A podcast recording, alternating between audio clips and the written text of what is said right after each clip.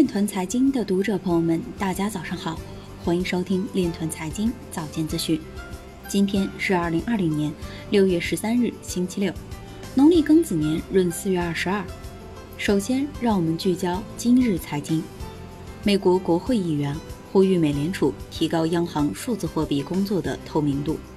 韩国警方正在调查一起涉案金额超五百亿韩元的加密货币骗局。深圳成立区块链标准化测评工作站。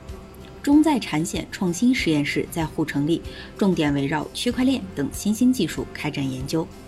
IFPC 团队对 Filecoin 上线后的价值是持积极态度的。加密勒索软件 Tonus 正在暗网黑客论坛上推广。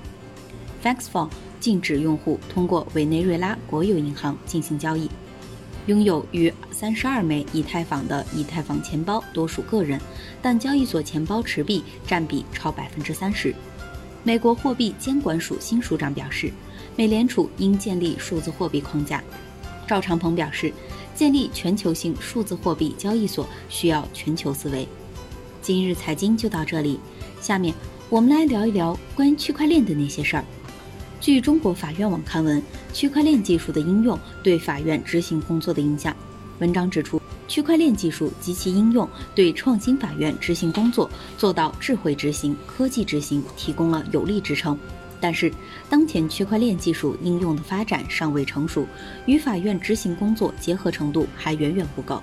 要想真正实现区块链技术在法院执行工作中的深度应用，需要加大硬件与软件两方面的投入。是不可能一蹴即至的。应该认识到，区块链技术为法院执行工作带来便利的同时，也必然带来挑战，需要做好充足的准备。